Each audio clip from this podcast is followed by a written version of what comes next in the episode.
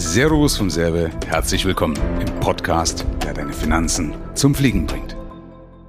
Du hast ein Haus in deine Ehe eingebracht, was zu 100% nur dir gehört. Und dennoch musst du nach der Scheidung mehrere hunderttausend Euro an deine Ex-Partnerin oder deinen Ex-Partner auszahlen. Ich habe auch eine Wohnung in die Ehe eingebracht. Müsste ich da jetzt bei der Scheidung auch was an meinen Ehemann zahlen?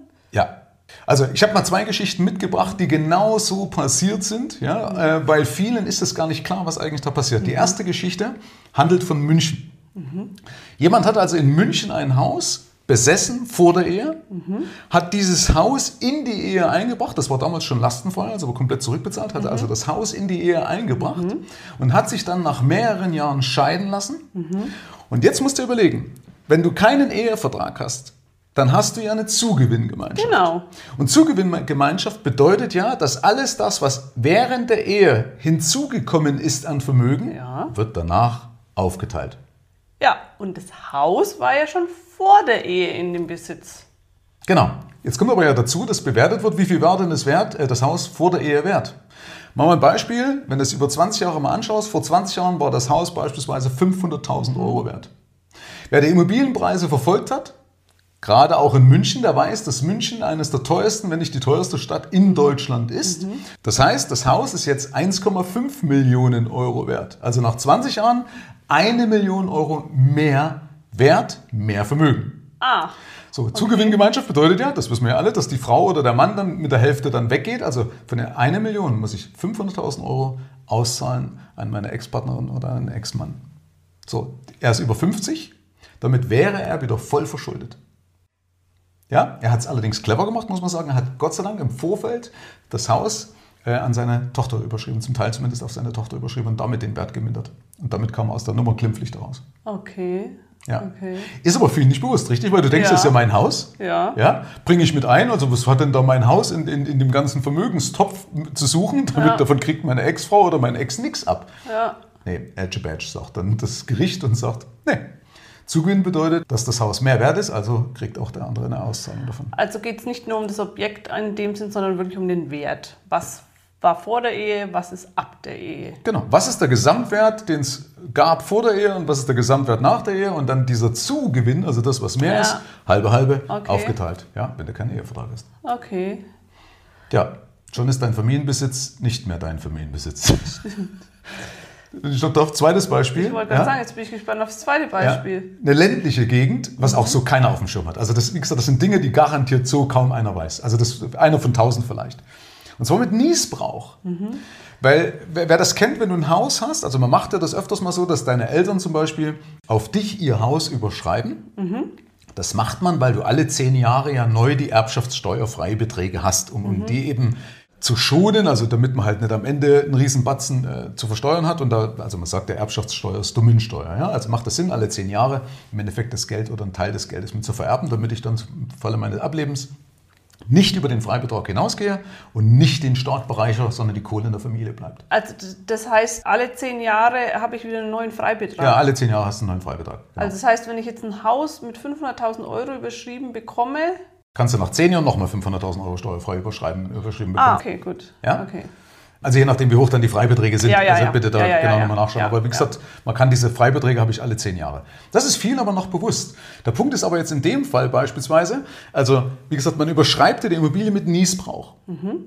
Und Niesbrauch bedeutet ja, dass meine Eltern noch drinnen wohnen, die haben Mhm. ein Wohnrecht beispielsweise und alles das, was als Ertrag in die Immobilie oder zu der Immobilie äh, einfließt, gehört den Eltern. Also Niesbrauch bedeutet, eigentlich gehört mir nichts. Ich habe zwar auf dem Papier die Immobilie, aber alles, was Einnahmen sind, gehört mir nicht. Ist es aber dann, wenn meine Eltern noch ein Wohnrecht haben, automatisch ein Niesbrauch? Nee, nee, nee, nee, das, ist, das sind zwei Paar Stiefel. Das Also zwei Paar man trägt in der Stiefel. Regel beides ein, Wohnrecht und Niesbrauch. Okay? Okay. Wobei ich jetzt keine Tor bin und nicht weiß, ob bei Niesbrauch automatisch Wohnrecht mit drin ist, aber nach meiner Kenntnis sind es zwei Paar Stiefel. Und das mit dem Ertrag, das bedeutet, wenn da eine Einliegerwohnung drin ist und die vermietet ist, bekommen die Mieteinnahmen auch meine Eltern. Genau, oder die von der PV-Anlage. Okay. Ja, also alles das, was läuft, geht offiziell an meine Eltern. Das heißt, eigentlich gehört mir nichts und demnach ist ein Haus auch mit Niesbrauch nichts wert. Also wenn du zur Bank gehst und sagst, ich habe hier ein Haus, dann sagen die, jo, cool, können wir belasten. Und sagst du, ist aber noch ein Niesbrauch drauf und dann ziehen die die Nase oder verziehen die die Nase und sagen, nee, dann haben wir da doch keinen richtigen Bock drauf. Ja, weil also der Wert der Immobilie massiv schwindet, weil du kriegst ja die nicht raus. Ja, du kannst ja die Immobilie im Endeffekt nicht verkaufen, weil solange deine Eltern da wohnen, kriege ich die nicht raus. Ich kann weder einziehen, noch kann ich die rausschmeißen, ich kann nichts machen mit der Immobilie. Ja, und demnach ist in der Immobilie in so einem Fall nichts wert. So, und jetzt in dem Fall war es so, auch er hatte praktisch ein Haus, ja, vor der Ehe, wo dieses Niesbrauchrecht drauf war für die Eltern. Die Eltern waren damals um die 70, ja, und zum Zeitpunkt der Scheidung haben die Eltern noch gelebt und waren eben um die 90. So, jetzt Ja. passiert Folgendes, und das fand ich eben spannend. Wenn du Niesbrauch drauf hast, dann hat das ja in dem Fall einen negativen Wert. Ja, weil die Bank sagt, naja, schau mal eben, wir können das Ding nicht verkaufen und wenn die 70 sind, dann leben die statistisch noch so und so lang, also hat meinetwegen das Niesbrauchrecht einen, einen Minuswert auf deine Immobilie, sagen wir mal, von, von 300.000 Euro, das als Beispiel. Ja, also die Immobilie ist meinetwegen 500.000 Euro wert. Ja, und das Niesbrauchrecht macht dir 300.000 Euro davon kaputt, dass du maximal 200.000 Euro kriegen würdest. Nachvollziehbar? Ja, das heißt eben dann bei, am Zeitpunkt der Ehe ist dann von dem äh, Wert von 200.000 Euro ausgegangen. Genau. Zum Zeitpunkt der Eheschließung würde dann eben der Wert von 200.000 Euro zu Buche schlagen. Okay? Ja, ja. Und jetzt kommt das Spannende und das, äh, dass man halt, dass viele gar nicht wissen, dass der Wert der Immobilie gar nicht steigen muss, dass du deine Partnerin oder deinen Partner auszahlen musst. Also die Besonderheit, wie gesagt, die Immobilienpreise müssen nicht mal steigen und trotzdem musst du auszahlen. Und das ist genau der Fall eben bei, bei Niesbrauch. Also, in dem Fall ist so, Und warum? ja, in dem Fall ist eben so, der hat jetzt einen Negativwert von 300.000, weil die Eltern sind 70. Damit wird eine statistische Lebenserwartung jetzt rangehängt und sagen, naja, wenn die 70 sind, dann leben die vielleicht jetzt noch 14 Jahre, keine Ahnung. Statistisch, glaube ich, wirst du ja über 80 dann. Jetzt waren die aber 90, Ja. Haben noch gelebt, also das Ja. heißt, das Niesbrauchrecht war nach wie vor da, aber jetzt wird natürlich die Bewertung von 90 ist nicht mehr so hoch wie 300.000, weil die sagen, ey, die leben ja eh nicht mehr lang. Das heißt, wenn ich jetzt die Immobilie kaufe, dann habe ich keine 300.000 Euro mehr Abschlag wegen des Niesbrauchrechts, sondern nur noch 100.000. Das heißt, auch wenn die Immobilie nicht gestiegen ist, ist der Wert, was es um die, bei der Scheidung geht, trotzdem um 200.000 gestiegen. Ganz genau. So, das heißt, auch jetzt darfst du in dem Fall, obwohl deine Immobilie nicht gestiegen ist, 100.000 Euro an deine Ex-Partnerin auszahlen oder an deinen Ex-Partner. Da es aber ja eher selten ist, dass die Immobilienpreise nicht steigen, Kommt das noch oben drauf? kommt das noch oben drauf. Herzlichen Glückwunsch. Und du kannst nicht mal irgendwie das Gebäude beleihen oder, oder eben verkaufen. Also das heißt, du musst das Geld irgendwie anders herbringen. Ja, also verkaufen wird schwer, beleihen könntest es, wie gesagt, eine Bank, aber auch da wieder zu schlechteren Konditionen in der Regel, ne? weil das gibt ja dann immer in der Regel einen Nachrang. Ja, also das Niesbrauchrecht ist immer im Vorrang, damit hast du ein Nachrangdarlehen, da will ich jetzt gar nicht so näher Ja. drauf eingehen, aber dann hast du eine schlechtere Kondition. Also kurzum, es macht keinen Spaß. Wollte ich gerade sagen. Du musst Geld zahlen, was du vielleicht nicht hast. Genau. Und das ist halt für viele deswegen so wichtig, weil die Frage, hast du dann das Geld? Hast du es rumliegen, verstehst? Oder wo beschaffst du dann das Geld? Und wenn man überlegt, wie viel Ärger sowas produzieren kann, deswegen ist es elementar wichtig, eben einen, einen Ehevertrag zu haben, also eine sogenannte Gütertrennung. Ja, dass eben die Güter getrennt werden, nicht keine Zugewinngemeinschaft, also keine Gütergemeinschaft, keine Zugewinngemeinschaft, sondern eben eine Gütertrennung. Das heißt, die Vermögen werden komplett getrennt betrachtet. Und dazu brauche ich aber einen notariellen Ehevertrag. Ohne den geht es nicht.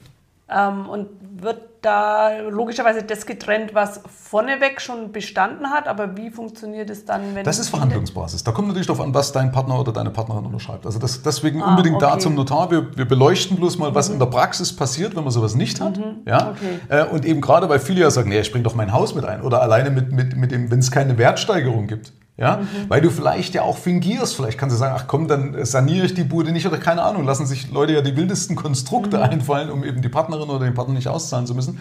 Aber hast das nicht auf dem Schirm, dass das Niesbrauchrecht automatisch fällt. Da kannst du gar nicht verhindern. Weil wenn die Leute werden älter und damit wird das immer weniger wert. Ja?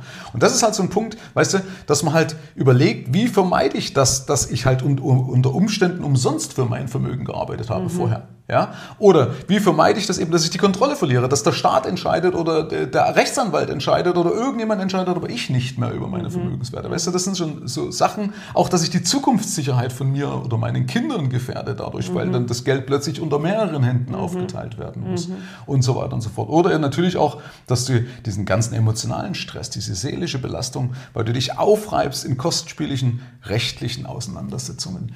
Und deswegen macht es schon Sinn, lieber im Vorfeld, ja, das eben klar zu machen über den Ehevertrag, wie gesagt, ich verstehe das, wenn man verliebt ist, aber ich verstehe nicht, dass halt das nach wie vor so schlecht belegt ist. Ne? Also wie man sagt, ja, Schatz, wollen wir heiraten? Aber übrigens, Ehevertrag, ja, aber eigentlich sollte das klar sein, weil es schützt ja beide Personen. Du weißt ja eben nicht, wie gesagt, lass deine Frau was erben. Ja, ja, dann sagt die plötzlich auch, ups, das wollte ich jetzt aber eigentlich auch nicht mit meinem Ex-Partner teilen, der hat mich gerade für eine 17-Jährige verlassen. Ja? Also reicht das nicht aus, wenn jeder zu beispielsweise zu 50 Prozent im Grundbuch drinsteht? Das reicht nicht. Ja, das ist ja, wenn du eine gemeinsame Immobilie hast. Ja, dann ist es ja sowieso egal. Also die Sander hat gerade reingefragt von der Regie, also reicht es nicht, wenn ich 50-50 in einem Grundbuch drin habe, also meine Frau steht zu 50 Prozent drin und mein Mann oder der Mann steht zu 50 Prozent drin. Dann habe ich ja eh halbe halbe auch beim Zugewinn. Verstehst? In dem Fall ist es in der Regel sowieso immer die Hälfte. Ja? Aber auch da kommt dann dazu, wenn zum Beispiel der Mann hart gearbeitet hat, dass die Frau sagt, ich kriege ja trotzdem einen Ausgleich, weil ich ja das Haus erhalten habe durch meine Hausarbeit. Das hat ja auch nochmal einen finanziellen Wert. Ja, also das führt so oft zu Stress und eigentlich machst du nur die Gerichtsbarkeit oder die Anwälte reich. Und das ist das Problem, deswegen lohnt es sich wirklich im Vorfeld nochmal drüber nachzudenken. Wir haben ungefähr 40 Prozent Scheidungsrate in Deutschland. Also ungefähr von drei Ehen mehr, also mehr als eine von dreien wird wieder geschieden. Das ist die Praxis. Und deswegen wäre es wirklich gut, wenn das mal einen besseren Ruf hätte, ein Ehevertrag, dass man sagt, ey, schau mal, wir schützen uns gegenseitig. Selbst zum Beispiel aus bei mir, ich habe ja viel mit Selbstständigen oder ausschließlich mit Selbstständigen und Unternehmern zu tun. Ich bin ja selber selbstständig. Wenn ich alles in die Wand fahre, ist ja auch alles weg, wenn es keinen Ehevertrag gibt. Mhm. Das heißt, meine Frau übernimmt meine Schulden mit. Mhm. Das heißt, auch mit einem Ehevertrag kann ich meine Partnerin schützen vor dem Blödsinn, den ich unter Umständen meiner Selbstständigkeit baue. Jetzt mache ich das schon fast 30 Jahre, da ist es okay, aber es sind ja alles so Punkte. Ach, bei einer Scheidung kann ich Schulden, ja. Ja klar, wenn ich Schulden habe, dann bist du Teil, hast du Teil von meinen Schulden. Dann sagst du, soll ich, okay. pass auf, Saskia, ich habe jetzt gerade Mist gebaut mit meiner Firma, habe da 100.000 Euro Schulden noch gemacht, ist gerade nicht so gut gelaufen, 50 davon gehören jetzt dir. Danke. ja, muss man aber auch mal wissen, wie gesagt, das hat eben genau, ne, hat alles zwei Seiten. Ähm, kann man aber den Ehevertrag auch noch später aufsetzen? Oder also ich bin jetzt kein Notar, normalerweise ja. Jetzt weiß ich aber nicht, was in der Zwischenzeit ist. Also da bitte unbedingt Rechtsanwälte fragen, die spezialisiert sind, unbedingt Notare dazu fragen, weil da bin ich mit Absicht raus, da will ich nichts dazu sagen. Ich könnte zwar aus Erfahrung was berichten, aber das ist eine Rechtsberatung, wie auch immer. Äh, da darf ich nicht gleich kommen, das ist mir auch untersagt, sondern ich will einfach mal Beispiele aus der Praxis bringen, wo Leute sagen, boah, hätte ich ja so nie erwartet, mhm. dass sowas eigentlich mhm. passieren kann, dass mir sowas im Endeffekt den Boden unter den Füßen wegziehen kann.